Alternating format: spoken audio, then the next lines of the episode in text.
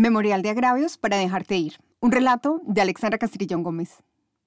Hay días que pesan más que otros. Se siente desde que suena la alarma en el celular y por más que estiras la mano, en lugar de apagarla, terminas tumbando el aparato y deseando que no se haya roto la pantalla. Este es uno de esos. El día en que le diré que no quiero seguir más con él. Debo dejarte ir, fue lo que me dijo Francisco el año pasado cuando terminamos y yo me quedé mirándolo con extrañeza. Después entendí que era un vicio de los gringos. Era una mala traducción literal de cuando despiden a alguien que terminó los labios de Francisco, salvándome, de paso, de seguir enamorada de semejante pendejo. Yo no se lo diré así. Seré directa, clara y firme. Seré empática y comprensiva. Tampoco le pediré que nos demos un tiempo, como me dijo Julián.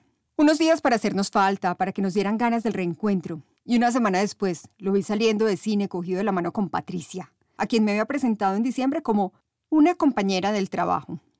No, nada de darnos unos días. Ya nos dimos meses y sirvieron poco. Nuestra conversación será concreta, centrada en lo importante. Por supuesto, tampoco intentaré ocultar el verdadero problema del asunto, como lo hizo Ramiro cuando me dijo, no eres tú, soy yo.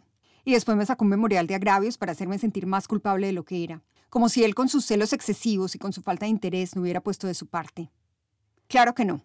Él debe saber la verdad, entender mis motivos, comprender que esta relación no tiene futuro.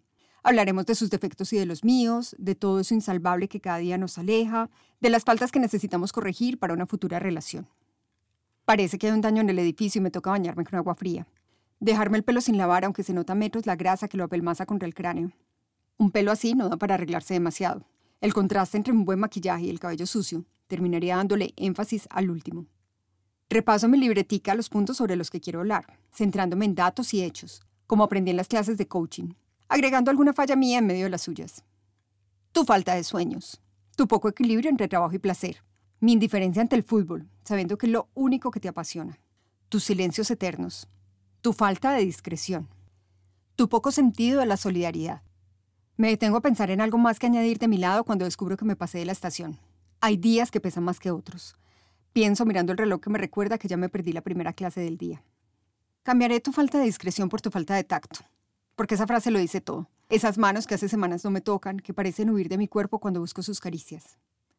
Me llama 15 minutos antes de la hora que acordamos para vernos. Voy tarde. No te preocupes. Sí, no me preocupo. Solo quería no preocuparte. Sentada en el café de la universidad, pienso lo que le diré. Debo dejarte ir. Escribo en WhatsApp. Presiono enviar y bloqueo su número, para nunca tener que darle explicaciones.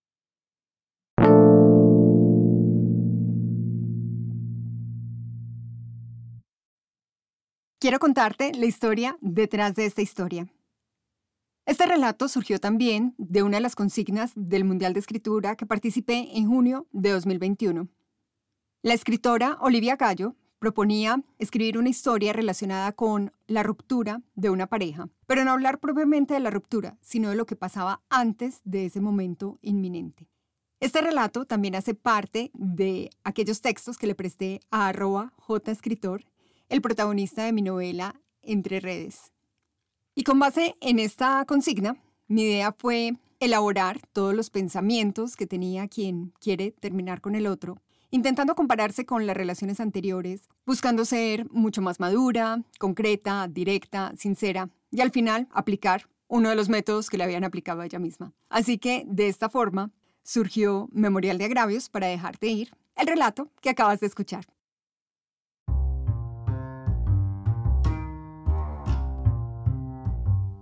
Si quieres obtener una copia digital de este y otros relatos, te invito a descargar una sola línea desde mi página web alexandracastrillón.com.